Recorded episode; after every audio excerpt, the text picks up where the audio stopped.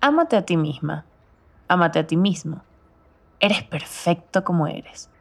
Eres tu mejor versión. Ama todo lo que eres. Amor propio.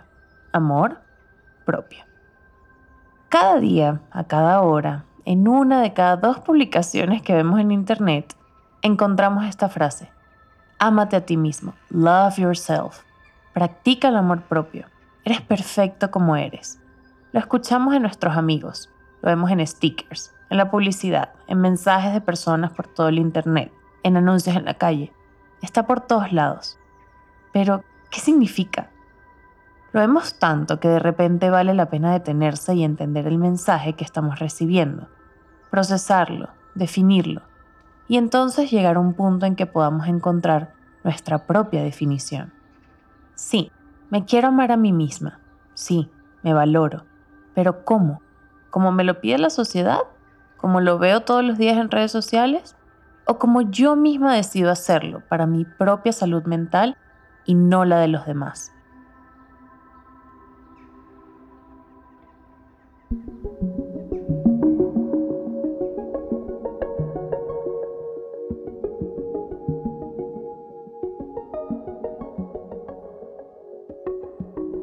Mi nombre es Luisa Cárdenas y en el episodio de hoy de mi podcast quiero hablar sobre esta idea que recibimos muy seguido por todos los medios, en el contenido que consumimos, en las conversaciones que tenemos, sobre el amor propio y lo que eso significa para cada quien.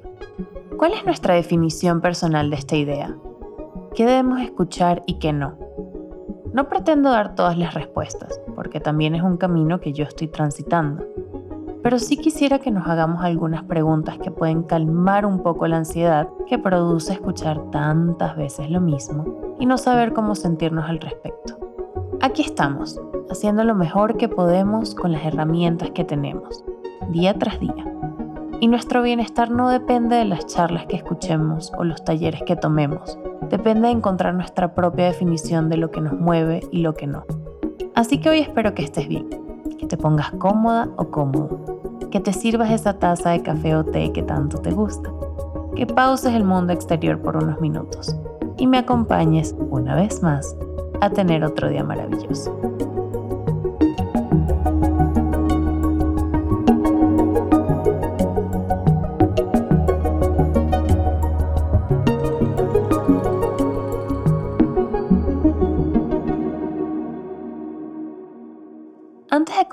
Quiero darte las gracias por estar aquí y escuchar no solo este episodio, sino todos los que hemos publicado antes y los que vendrán en el futuro. Gracias por sus comentarios, sus likes, por sus descargas y por compartir este proyecto que me ha traído tantas alegrías y espero que a ustedes también les haya hecho algún tipo de bien. Poco a poco, otro día maravilloso ha llegado a países que nunca hubiera pensado, como Brasil, República Dominicana, Honduras, Ecuador, a mi país de nacimiento, Venezuela a mi país adoptado México. Y en cada rincón hay personas escuchando y compartiendo estas ideas, estas pasiones mías que no sabía cómo ni por dónde expresar. Y ahora, aquí estamos.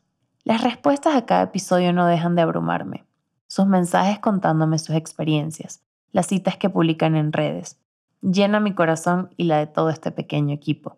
Hoy les pido que por favor no dejen de hacerlo, porque mientras una persona siga escuchando, yo seguiré creando. Y si escuchan muchas más, entonces significa que el mensaje está llegando. Si quieres saber de qué manera puedes apoyar nuestro podcast y nuestro equipo, sigue escuchando, que al final del episodio te contaré un poco más cómo. Por ahora, sigamos, que hay mucho de qué hablar.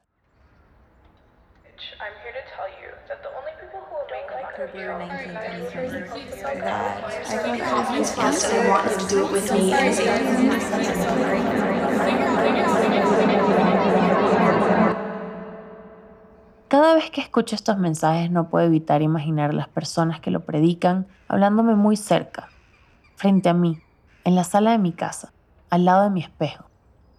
Una de las razones por las que quise hablar de este tema, además de escucharlo muy seguido en todos los espacios que frecuento, fue por una escena que vi hace poco en un episodio de Euphoria, la serie de HBO.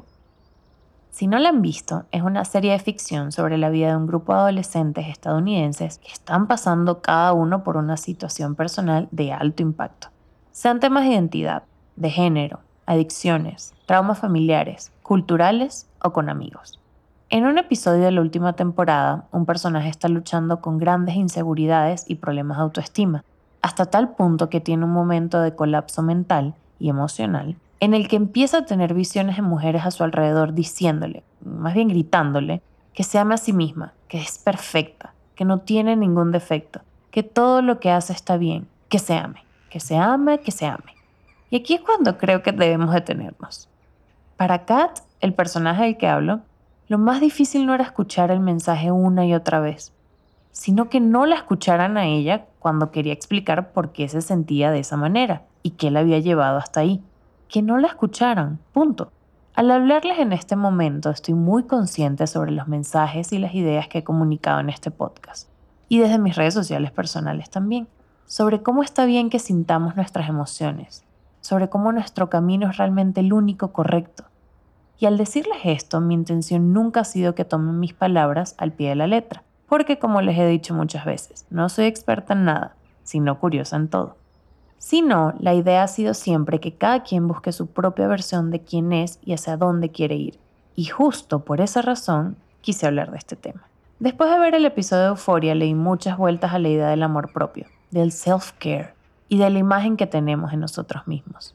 ¿Qué me dicen las redes sociales sobre quién debo ser? ¿Qué me dicen los demás sobre mí misma? La definición de amor propio debería ser la misma para otras personas que para mí. Otras personas con contextos diferentes, con caminos diferentes, con deseos diferentes. El amor propio parte de la idea de encontrar nuestra definición personal sobre el tema. No se trata de comparar nuestra manera de querernos con la de los demás, con lo que vemos en redes, con lo que nos dicen las figuras públicas. Se trata de conectar con nuestro interior para entender qué necesitamos. Algo que he hablado mucho con Sara, mi psicóloga, es la idea de conectar con mi niña interior. A veces ver la vida a través de sus ojos, o verla aquí conmigo, a mi lado, pasando por las mismas situaciones que yo. Me gustaría que la Luisa de 8 años se sintiera presionada a sentir, hacer o decir algo que ella no quiere. Si la tuviera aquí a mi lado, ¿la obligaría a hacer algo que le incomoda o la protegería? En el proceso de crecer y volvernos seres independientes, a veces se nos olvida que a la primera persona que debemos respetar es a nosotros mismos, no a los demás. Las decisiones más importantes deben ser las nuestras, no las que quieren nuestras familias, amigos o parejas. Es importante recordar lo que soñamos de niños, visualizarnos a esa edad, con esos sueños, con esas inquietudes, y protegernos, proteger lo más inocente que tenemos. Esa parte de nosotros que no sabe de los problemas de ahora, que no pensaba en las complicaciones que solo quería ser sí mismo. Y me parece a mí, no sé para los demás, que justo en ese momento en el que dejamos de tolerar muchas cosas y pedimos respeto para nosotros mismos. Es ahí, en esa acción de respetarnos a nosotros mismos, cuando empezamos a entender lo que significa el amor propio, un concepto que solo puede venir de nosotros, para nosotros.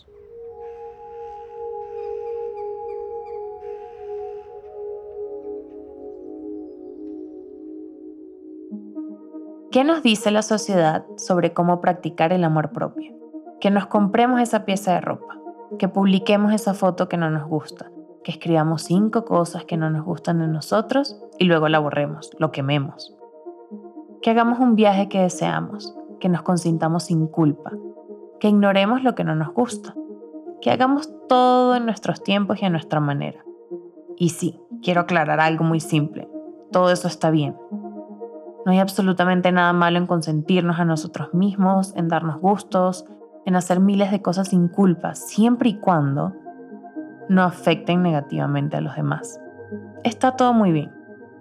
Pero una cosa es que esté bien y otra cosa es que sea la única definición de amor propio que conozcamos y aceptemos. Y que pensemos que solo haciendo esas cosas, solo siguiendo esos pasos, vamos a llegar a un lugar de comodidad y estabilidad en nuestras vidas.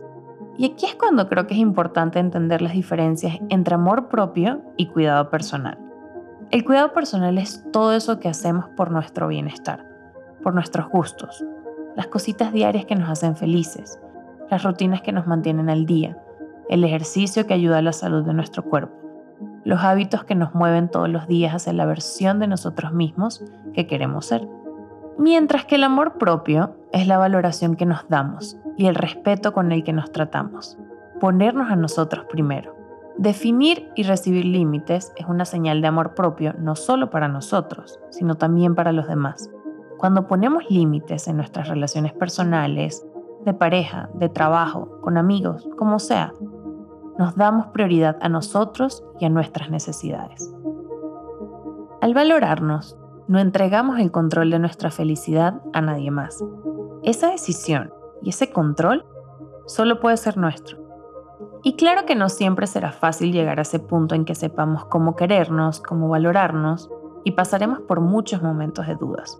Seguiremos escuchando mensajes externos, seguiremos preguntándonos si esa es la manera en que lo debemos hacer, pero es un proceso necesario para llegar a un lugar de bienestar y calma. El amor propio debería traer calma, no ansiedad. Deberíamos sentirlo naturalmente, no impuesto. En el camino no olviden que la compasión nos lleva mucho más lejos. Perdonen sus errores.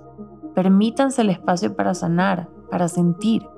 Según el valor que nos demos, tomaremos muchas decisiones que tendrán consecuencias. Eso pasará como sea. Pero entonces, ¿qué valor nos damos? ¿Y cómo lo medimos? ¿Permitiremos que las consecuencias sean dañinas o más bien que nos traigan algún tipo de paz? Se trata de respetarnos, de poner límites con los demás, respetar a su vez los límites de otros. Y también, muy importante, vigilar nuestro diálogo interno. Nadie nace inseguro de su cuerpo, de lo que hace, de lo que dice. A diario recibimos miles de mensajes de todos los rincones del exterior, mensajes que durante años hemos guardado y que no desaparecen de un día para otro. Es un trabajo constante aprender y también desaprender ideas que no aportan nada positivo, que solo nos cuestionan. Es nuestra tarea y de nadie más detectar ideas dañinas y no darles espacio en nuestras vidas. Aceptarme como soy no significa renunciar a la búsqueda de mejorar. Y como dije antes en un episodio pasado, al final todo se trata de buscar ser mejores sin juzgar quiénes somos en el proceso.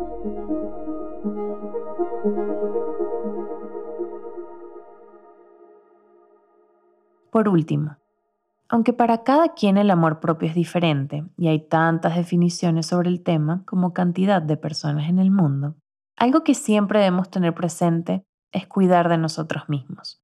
Y ese cuidado se puede ver de muchas maneras. Quisiera compartirles algunas ideas que tal vez pudieran resonar con ustedes y quisieran poner en práctica para buscar ese cuidado. No todo les servirá a todo el mundo, pero quizás les ilumine un poco desde las seis áreas distintas, desde el aspecto físico, desde las relaciones, desde el área psicológica, desde las emociones, desde el área laboral y desde la parte espiritual. Entonces, toma papel y lápiz o abre las notas de tu teléfono y comencemos. Desde el aspecto físico, crea una rutina de sueño regular que se adapte a ti y a tus necesidades. Establece tiempos para comer y busca alimentos saludables que beneficien a tu cuerpo. Toma descansos, así sean cortos.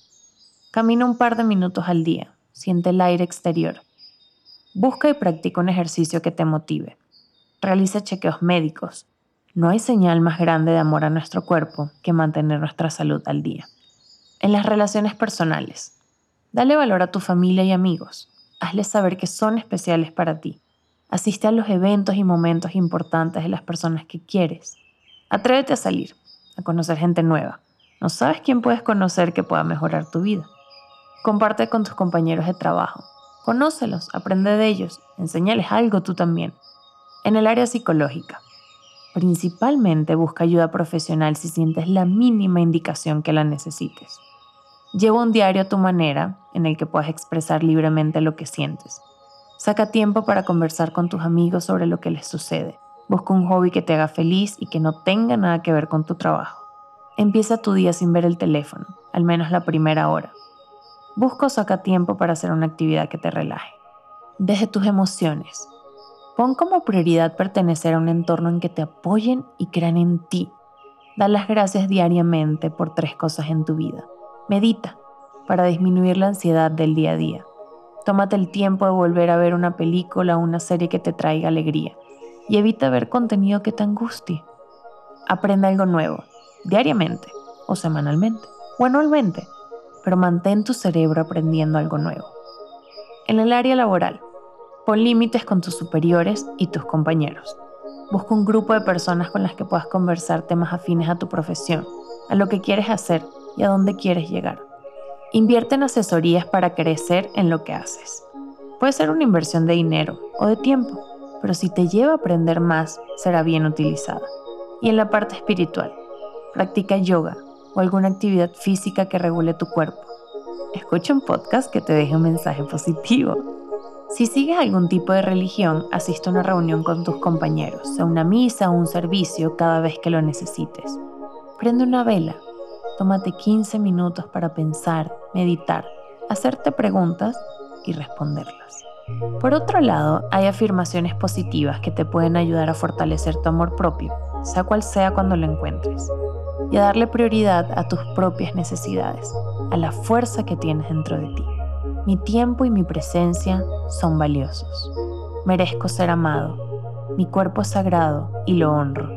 Puedo ser yo mismo y ser feliz. Elijo descansar. No soy menos útil por eso. Estoy en mi propio camino y no el de nadie más.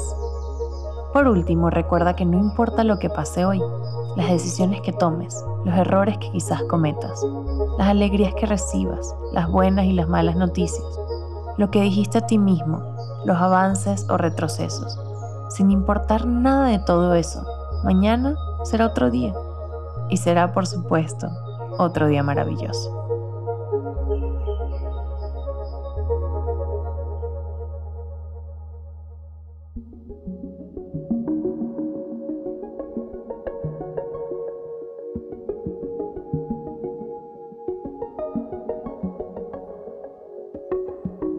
Una vez más, te doy las gracias por estar aquí y escucharnos. Y no solo hoy, sino desde hace casi un año.